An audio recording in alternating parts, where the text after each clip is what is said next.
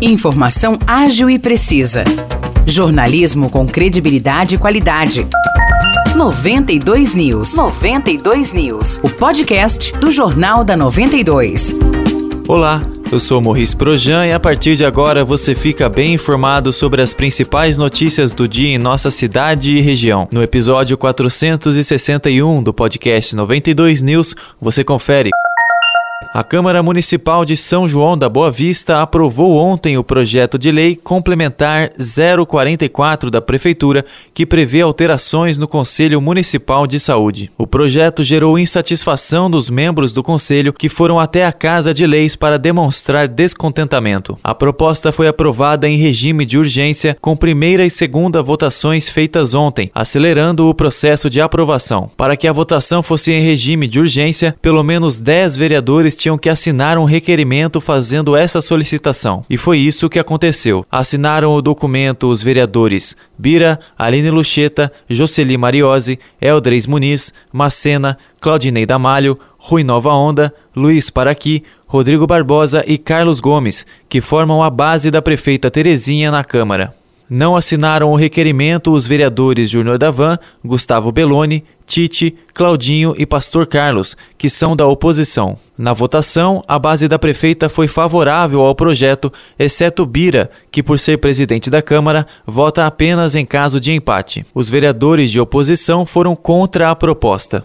Agora, o projeto de lei complementar segue para a sanção da prefeita Maria Terezinha de Jesus Pedrosa. Conforme noticiamos na semana passada, a proposta gerou insatisfação entre os membros do Conselho Municipal de Saúde. O projeto de lei estabelece que os membros do conselho devem ser nomeados por ato exclusivo do prefeito, atendendo às indicações realizadas pelas entidades e associações que fazem parte do Conselho Municipal de Saúde. A proposta também prevê que os membros do conselho devem cumprir um mandato de dois anos e, passado esse período, deve haver a substituição. Dessa forma, não há a possibilidade de que qualquer membro permaneça em algum cargo por mais de dois anos corridos. Na visão dos membros do Conselho, a autonomia do órgão está sendo ferida. É o que explica o presidente eleito do Conselho Municipal de Saúde, Rafael Santana. É, na prática, ele remove todos os membros da atual composição do Conselho Municipal de Saúde né? e impede que as instituições tenham autonomia de indicar os seus membros. Por quê? É, o Conselho Nacional é, recomenda, e os mandatos do Conselho Nacional Estadual são de quatro anos. Aqui em São João, os mandatos são de, quatro, de dois anos e permite a revolução por mais dois anos. Com a alteração da lei, é, é na lei diz que, os, que as entidades não podem indicar os mesmos representantes. Então interfere por quê? Remove todo mundo. Né? Remove todo mundo. E outro ponto que eles estão questionando é que o conselho não está constituído. Para a advogada e conselheira de Lourdes, qualquer mudança no conselho deve ser de iniciativa de membros do grupo e não do Poder Executivo. Né, tem que ser disparado pelo presidente do conselho, pela plenária do conselho, pedindo a renovação de indicação dos mandatos. Tendo essa indicação, não tem problema pode ser feita inclusive nos moldes em que o Poder Executivo está pleiteando, só que tem que ser proposto por um membro do Conselho. Então, nesse caso, podia ser proposto essa mudança, o envio de ofício pelo diretor de saúde, que é um dos conselheiros né? Seria aprovado. E aí você não está ferindo a autonomia.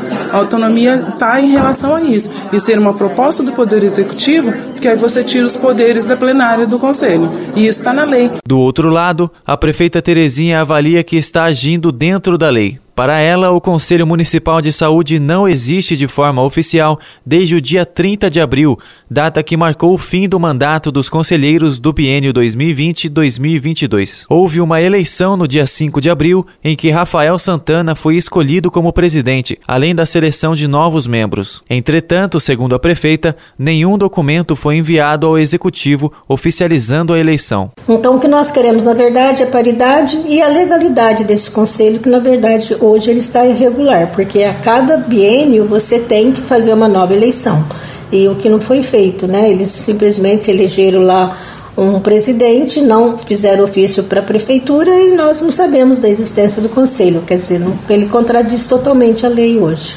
A prefeita rebateu a acusação de que o projeto teria como objetivo colocar aliados no conselho para favorecer as ações da prefeitura. O que hoje nós temos entendimento é que nós estamos fazendo a, a notificação para as entidades, elas irão indicar quem elas acharem competentes para representar os conselhos. Então não tem indicação de nomes, tem assim a, o, o ofício para as, as entidades indicarem as pessoas que farão parte deste conselho. Na justificativa do projeto, a prefeita argumenta que a ideia é democratizar ainda mais a participação da sociedade no Conselho Municipal de Saúde. Para ela, as mudanças dão chance para novos conselheiros participarem. Já o presidente eleito Rafael Santana defende que o Conselho Municipal de Saúde está atuando de forma legal. Ele ressalta que ações recentes da prefeitura passaram pela aprovação do conselho, como por exemplo o mutirão de cirurgias de catarata. Ainda de acordo com Santana,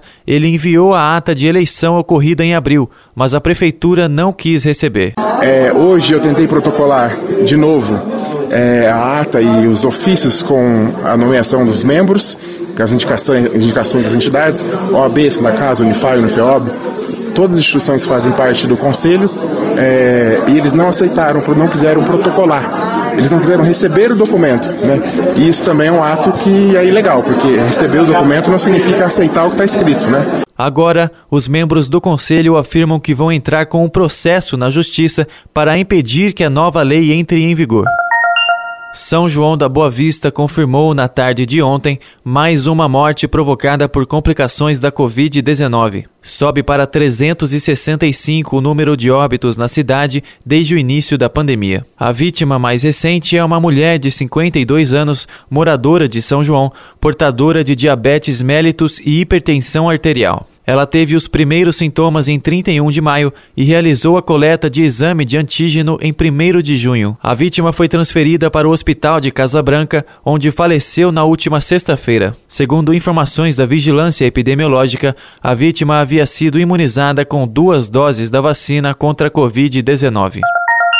As cidades da região iniciaram a aplicação da quarta dose da vacina contra a Covid-19 em pessoas com mais de 50 anos e também em profissionais de saúde. Vale reforçar que para receber a quarta dose é necessário ter tomado a terceira há pelo menos quatro meses. Em São João da Boa Vista, a vacinação é realizada nas 13 unidades de saúde, das 8 horas da manhã até as 4 horas da tarde. Em Aguaí, a imunização é das 7 horas da manhã até as 4 horas da tarde nas unidades de saúde do município. Vargem Grande do Sul aplica a quarta dose nas unidades de saúde do Jardim Dolores e do Jardim Bela Vista. O horário de atendimento em Vargem é das 8 até as 11 horas da manhã e da 1 até as 4 horas da tarde. Já em Espírito Santo do Pinhal, a quarta dose é oferecida nas unidades de saúde e na sala de vacina, de segunda a sexta-feira, das 9 horas da manhã até as 4 horas da tarde. Aos sábados, a sala de vacina funciona das 7 da manhã até a 1 hora da tarde. Já Águas da Prata terá a vacinação na unidade de saúde Leopoldo de Araújo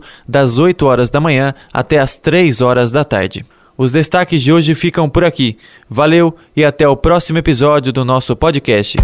Para mais notícias de São João da Boa Vista e região, acesse 92fm São João.com.br ou siga 92fm São João nas redes sociais. 92